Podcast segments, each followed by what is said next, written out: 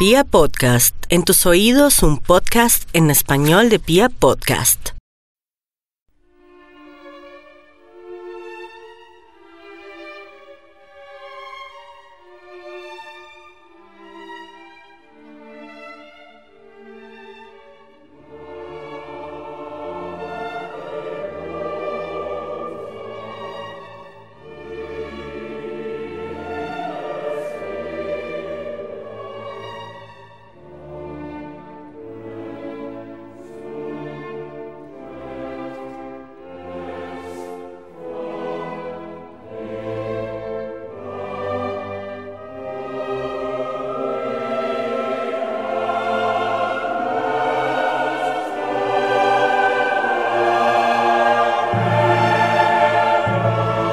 Llevamos más de tres meses librando una batalla global.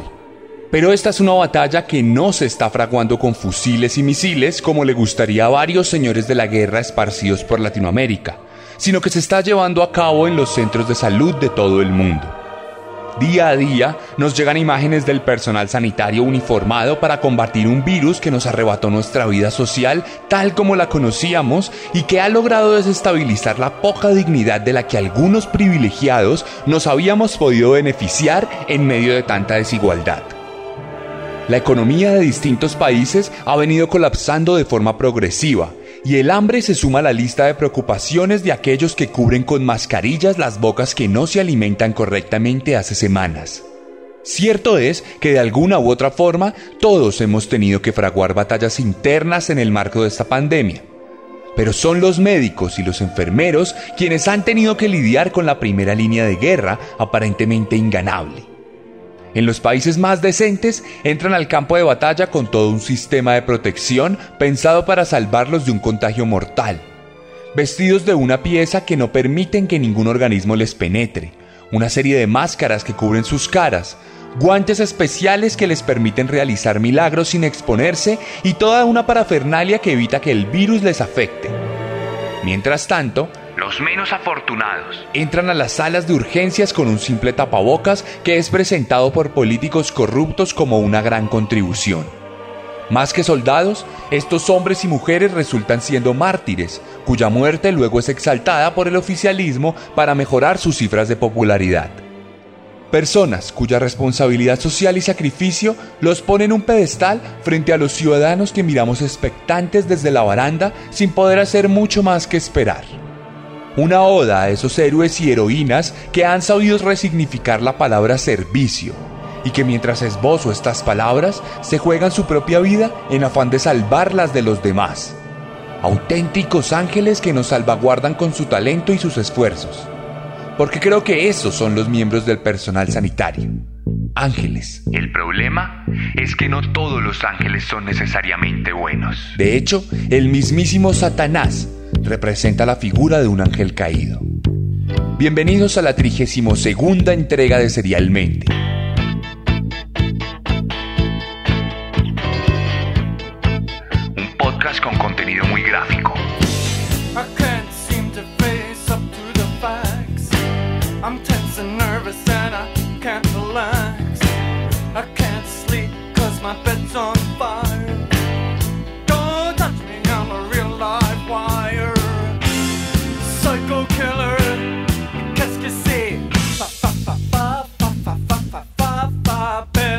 La historia que les voy a contar hoy es una de las más famosas en el mundo de los asesinatos. De hecho, varios oyentes de Serialmente me habían escrito en tiempos pasados para sugerirme este relato, algo que había decidido no hacer debido a los procesos mentales del homicida del que hoy hablaremos. Sin embargo, en una suerte de homenaje siniestro al personal médico, finalmente hoy me animé a contarles la historia de Harold Chipman, el Doctor Muerte.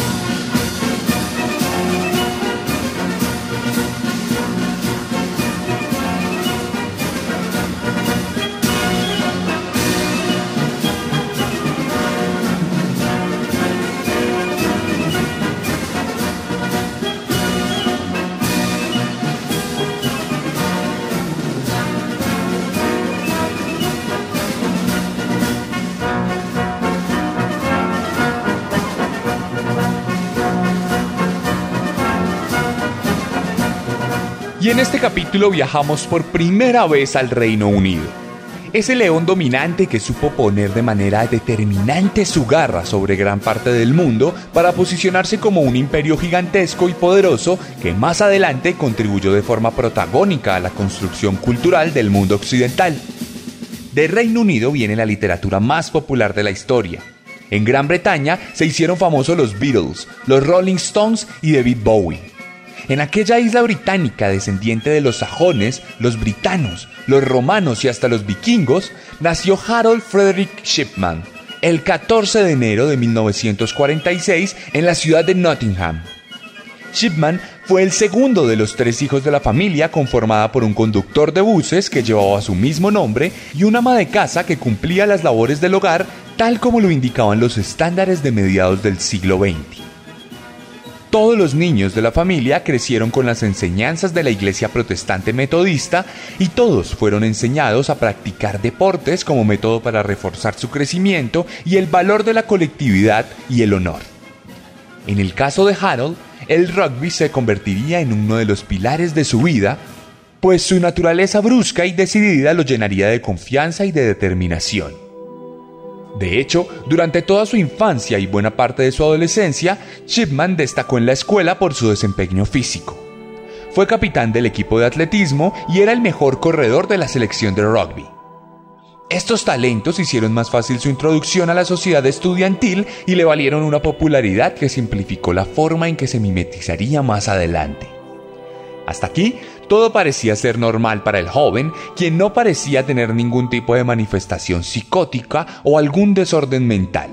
Era un niño común y corriente, un joven amable y divertido que no atendía a ninguna urgencia oscura o necesidad malévola que lo llevara a cometer algún tipo de crimen. Pero esto no quiere decir que la maldad no estuviera ahí o si no maldad, por lo menos algún tipo de incorrección expectante y paciente, dispuesta a esperar el momento preciso para comenzar su incubación y finalmente apoderarse de los designios y decisiones de la vida misma de Shipman.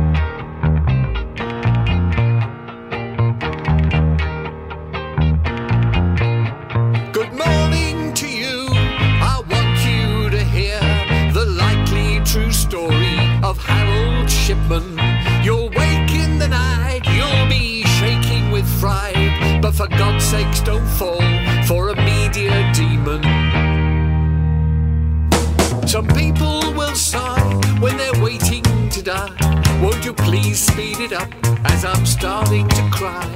There's one thing he ain't, and that savior or saint, but a pleading complaint didn't pass him by. Cuando el joven tenía 17 años, su madre, Vera Brithan, la persona más cercana a nuestro protagonista, fue diagnosticada de un cáncer de pulmón y los médicos determinaron que no iba a poder sobrevivir dado el avanzado estado de la enfermedad. Entonces, Harold tuvo que ser el testigo más cercano de la forma en que la enfermedad iba drenando la vida de su madre de forma lenta y dolorosa. Los bríos de la devota metodista se fueron apagando con el pasar de los días. La tos se convirtió en la banda sonora del desasosiego y desde el día en que llegó no volvió a irse nunca más. En cambio, con el tiempo, vino acompañada de manchas de sangre que aterraban a los tres hijos del matrimonio y que vaticinaban con su horroroso tono escarlata la desgracia que se avecinaba. El apetito, en cambio, se esfumó y dejó un cuerpo débil y liviano.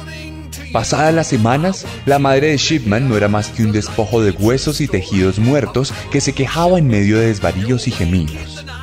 Lo único que lograba calmarla por momentos era la visita de los doctores, quienes frustrados por no poder hacer nada para salvarla, se limitaban a brindarle dosis de morfina cada vez más grandes para sedarla y salvarla de las garras de agonía que el cáncer disponía para ella.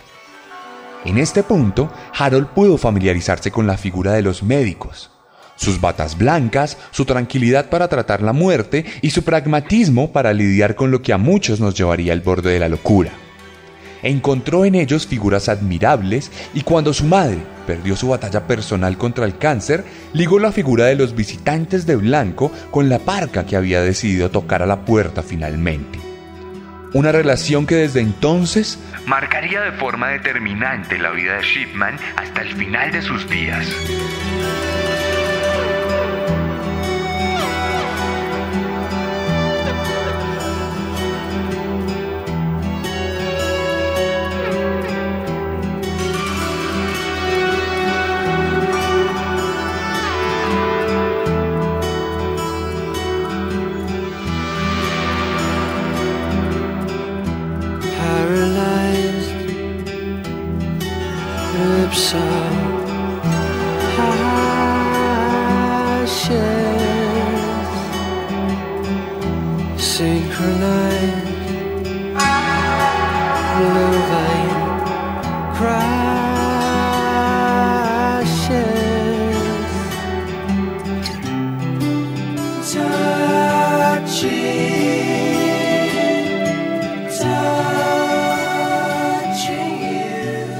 Sería casualidad que luego de la muerte de su madre, Shipman decidiera decantarse por la medicina como su carrera universitaria. Pocos meses después del fatídico deceso, el joven entraría a la Escuela de Medicina de Leeds y aprendería todos los pormenores del comportamiento del cuerpo humano y diversas formas para tratar afecciones y enfermedades.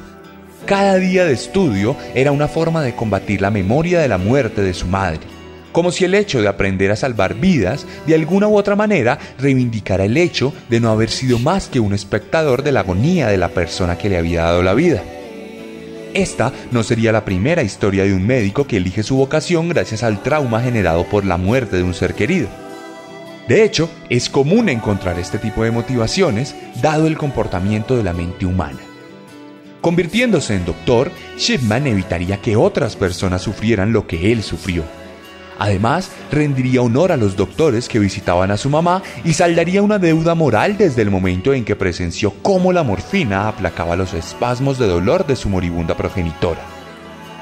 En el proceso de la consecución del diploma, Harold conocería a la que sería su compañera de vida por muchos años, Primrose May Oxtoby, con quien tendrían cuatro hijos que crecerían en un ambiente de normalidad y amor tal como se esperaba de un hombre ejemplar porque eso era Shipman, o por lo menos eso pareció ser frente a la comunidad.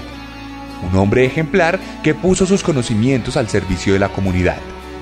Un médico que terminó graduándose en 1970 y que trabajaría durante casi 30 años como el galeno de confianza de varios ciudadanos y vecinos de la comunidad, los cuales admiraban su conocimiento en todo tipo de aspecto del ser humano.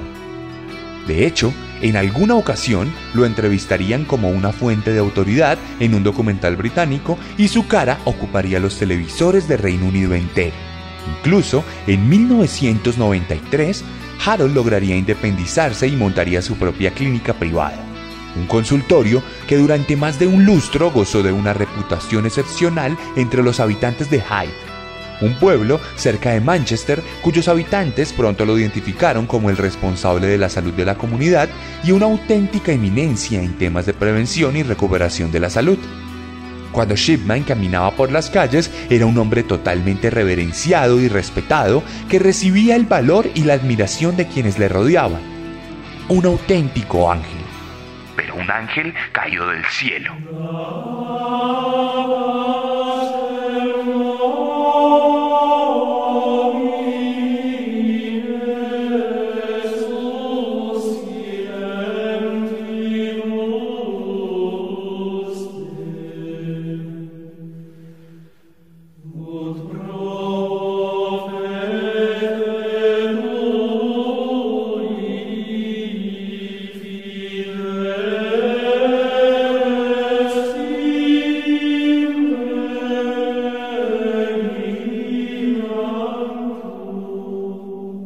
Las escrituras sagradas del cristianismo se nos cuenta que un día un grupo de ángeles rebeldes se alzó en armas contra la autoridad incuestionable de Dios. Estos rebeldes se enfrascaron en una batalla que se saldaría con la victoria del Creador, quien determinaría que el castigo de los ángeles rebelados sería la expulsión definitiva del paraíso y que le cerrarían todas las puertas a cualquier espacio de redención o perdón.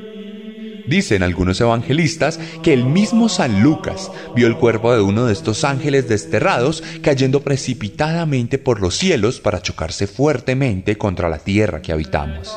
Desde entonces se dice que Satanás, ese ángel caído que quiso usurpar a Dios, andaba por ahí suelto hablándole al oído a los más perturbados y débiles de carácter Harold Shipman tomó el camino de la maldad y pronto se encargó de expandir la misión oscura de Satanás, utilizando como herramienta las propias manos que le fueron otorgadas y entrenadas con la intención de salvar vidas.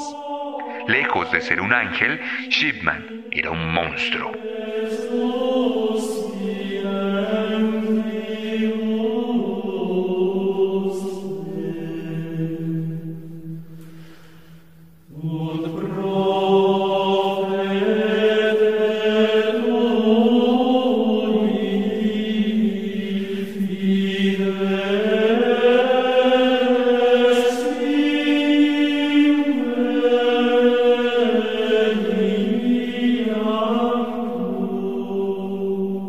Del hecho de que su carrera no era precisamente la más laureada.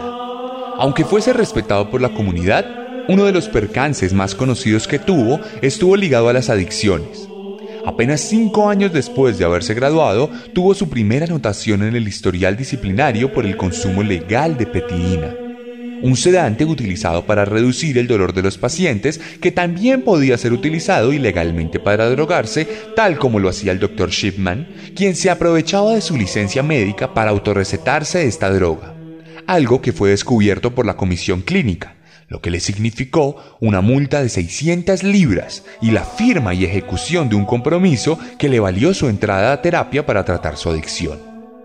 Pero esto no sería ni de cerca lo peor que se descubriría en el historial de Harold, pues en 1998 se destaparía el escándalo médico más grande en la historia del Reino Unido.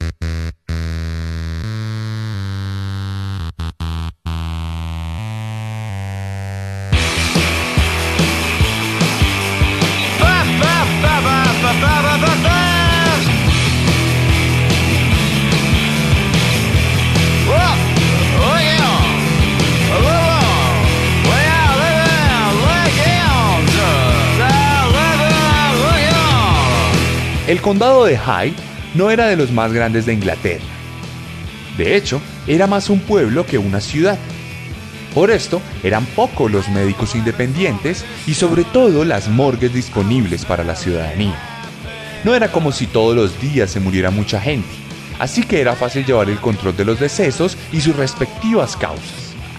En este contexto, Linda Reynolds y Deborah Massey, dos trabajadoras del hospital y de la morgue, expresaron sus preocupaciones sobre el alto número de certificados de defunción que firmaba Shipman. Las mujeres se dieron cuenta que el doctor tenía muchas decenas más de muertes en su historial que cualquier otro médico del condado. Adicionalmente, encontraron un patrón determinante sobre los decesos, los cuales se presentaban principalmente en féminas de avanzada edad. Estas preocupaciones fueron manifestadas directamente a la policía, que luego de unas breves pesquisas descubrió que en efecto las cifras estaban completamente salidas de los patrones de comportamiento normal. De hecho, en el mes que duró la investigación, Harold firmó tres certificados de defunción más por la misma causa algo que elevó las alarmas de las autoridades que comenzaron a recoger testimonios, a comprobar sospechas y a recoger pruebas que más adelante servirían para el arresto del hombre. Varios familiares de las fallecidas manifestaron que no entendían que se les hubiese informado que los pacientes habían muerto por causas naturales concernientes a la edad avanzada, cuando no todas eran particularmente mayores y cuando no habían demostrado ningún antecedente de alguna enfermedad grave. Esto llevó a los detectives a solicitar la exhumación de algunos cadáveres para realizarles análisis forenses que revelaron que Shipman les había inyectado, de manera progresiva, fuertes dosis de diamorfina, también conocida como heroína, una droga utilizada en pacientes de última etapa de cáncer para calmar sus fuertes episodios de dolor.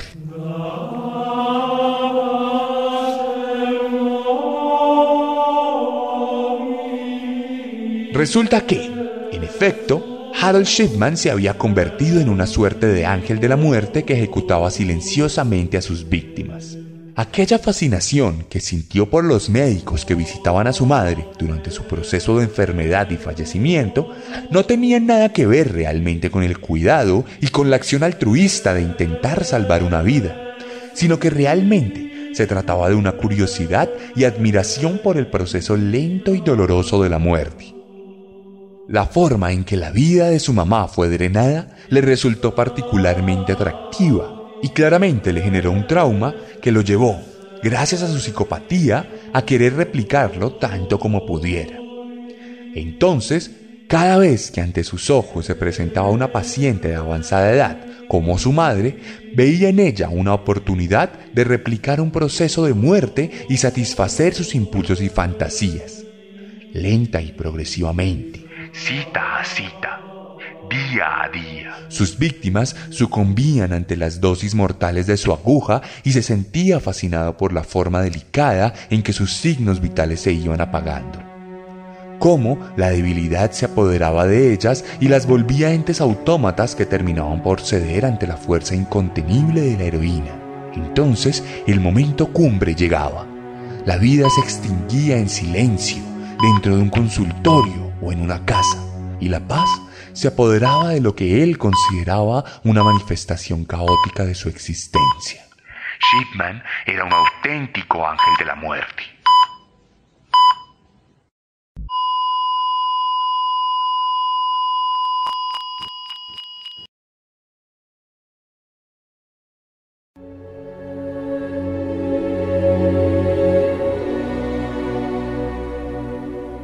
La policía logró recopilar información suficiente para acusar a Shipman de la muerte de por lo menos 15 personas que presentaban las mismas características. De hecho, la defensa que esgrimió el doctor terminó por hundirlo, pues él alegaba que los rastros de heroína encontrados en los cadáveres se debían a que las víctimas eran adictas y que él mismo lo había consignado en las notas del ordenador del hospital, cosa que pudieron corroborar los detectives la salvedad de que estas notas habían sido introducidas justo cuando la investigación comenzó a adelantarse. Esto, unido a una serie de testimonios y documentos, terminó por llevar al arresto de Shipman el 7 de septiembre de 1998.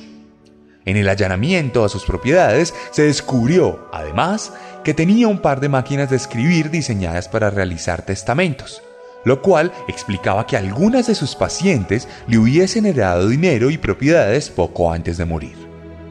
De hecho, unos años después se descubriría que en el garaje de su casa habían sido guardadas varias joyas de las víctimas, lo cual terminaría de comprobar su culpa frente a los casos. Shipman fue a juicio y fue encontrado culpable de las 15 muertes de las que fue acusado, por lo cual fue condenado a cadena perpetua y llevado tras las rejas luego de que naturalmente se le cancelara su licencia como médico. En cuanto fue encarcelado, nuevas alegaciones de homicidio recayeron sobre él y las investigaciones llevaron a determinar que había sido el responsable de 215 muertes, las cuales, con el tiempo, ascendieron a 250 presuntos casos. Durante el ejercicio de médico de Harold entre 1971 y 1998, 459 certificados de defunción fueron firmados por el Dr. Muerti, por lo que no sabemos a ciencia cierta cuántos de estos números correspondían a personas sanas que murieron como consecuencia de un médico inescrupuloso que les aplicó una fuerte dosis de morfina heroína. La cifra exacta de sus víctimas será para siempre un misterio. He was kind, thoughtful, friendly. Pathological liar. At the time, one would have said an answer to prayer, just what we needed. Access to death dealing drugs. Always well managed, very polite. Perfect predator. Good company outside and extremely popular with everybody trust of the victims. He was a nice guy. He was a good guy. Perfect killing machine. Harold Shipman defendió su inocencia a capa y espada, aun cuando la evidencia resultaba irrefutable desde todo punto de vista. Su esposa y sus cuatro hijos también pelearon con vehemencia por el buen nombre de su padre. De cualquier manera, todas estas disputas pasaron a segundo plano el 13 de enero de 2004, cuando el doctor Muerte resolviera suicidarse en su celda durante la víspera de su cumpleaños número 58.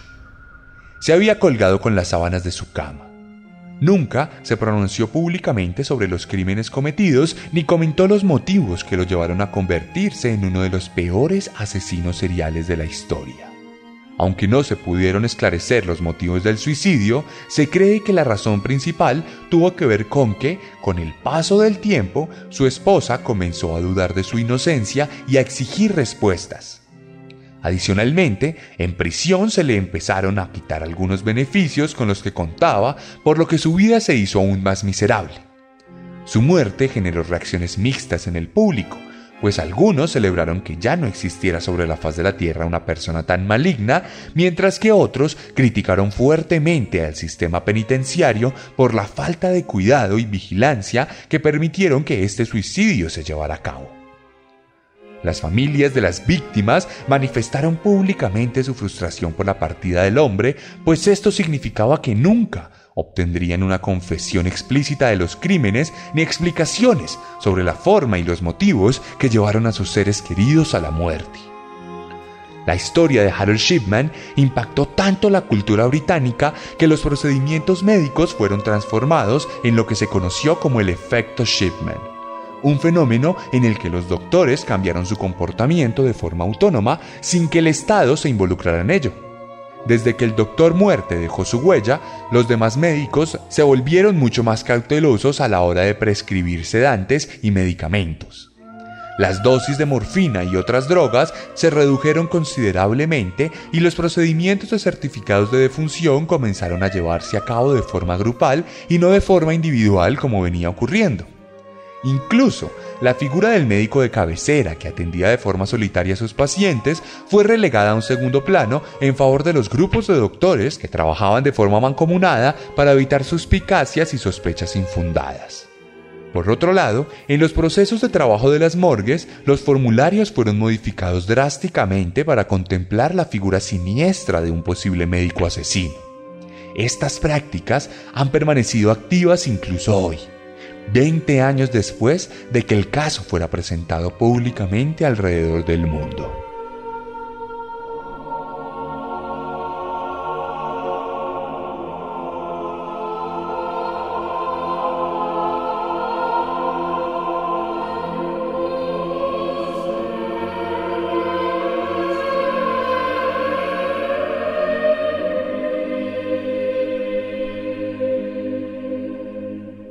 La inmensa mayoría del personal médico allá afuera representa lo más heroico de nuestra especie y como sociedad tendremos que sentirnos eternamente agradecidos por los servicios prestados a la comunidad. Siento que aunque ahí afuera hay estúpidos que se sienten amenazados por la presencia de algún médico, probablemente motivados por el miedo ignorante que reina en ciertas castas, la mayoría de los ciudadanos nos sentimos agradecidos por los sacrificios que esta crisis ha demandado. De cualquier manera, historias como la del Dr. Harold Shipman nos sirven como constante recordatorio de que absolutamente ningún oficio está completamente exento de los ángeles caídos que susurran al oído de los enajenados y los llevan a cometer auténticas locuras. Nunca sabemos que le estamos estrechando la mano a un psicópata.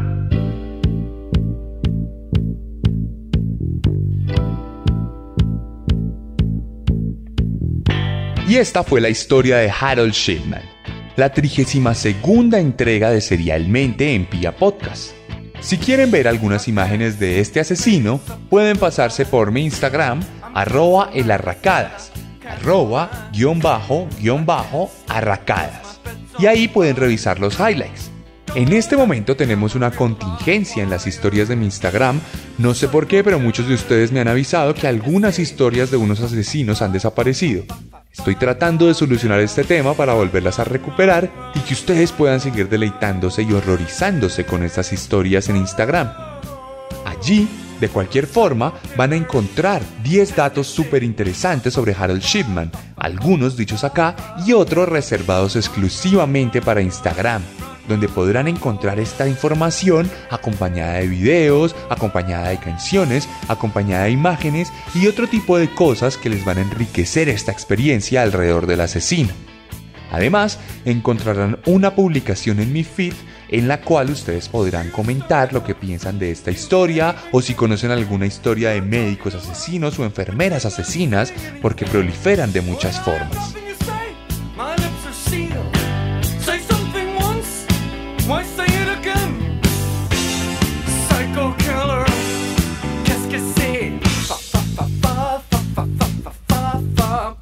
Estamos en tiempo de pandemia y ya no los puedo acompañar en medio del trabajo o cuando se dirigen en bus a sus lugares donde laboran. Por eso quiero pedirles que recomienden serialmente a todos sus conocidos, que hagan una publicación donde etiqueten a Pia Podcast y a mí y recomienden los contenidos de serialmente para que cada vez sean más las personas que se puedan horrorizar con estas historias y que puedan conocer lo peor del ser humano. Asimismo, les recuerdo que ya hay disponibles nuevas copias de Descenso dentro de Colombia, que pueden pedírmelas por medio de mis redes sociales y si están viviendo fuera del país, pueden pedirlas a través de Amazon en su versión digital. Me pueden escribir y yo les envío el link. Adicionalmente, seguimos adelantando con nuevas entregas semanales el contenido exclusivo de Patreon donde pueden encontrar el audiolibro de descenso dividido en capítulos. Les recuerdo que por favor se queden en casa y cuando escuchen este podcast se dirigen inmediatamente a mi Instagram para ver la historia de Shipman, donde además van a poder encontrar canciones, películas y libros por si les interesa seguir investigando esta historia. No siendo más, me despido de ustedes en esta ocasión. Les habló Sebastián Camelo. Nos vemos la próxima semana con un nuevo monstruo. Porque recuerden que siempre podemos ser peores.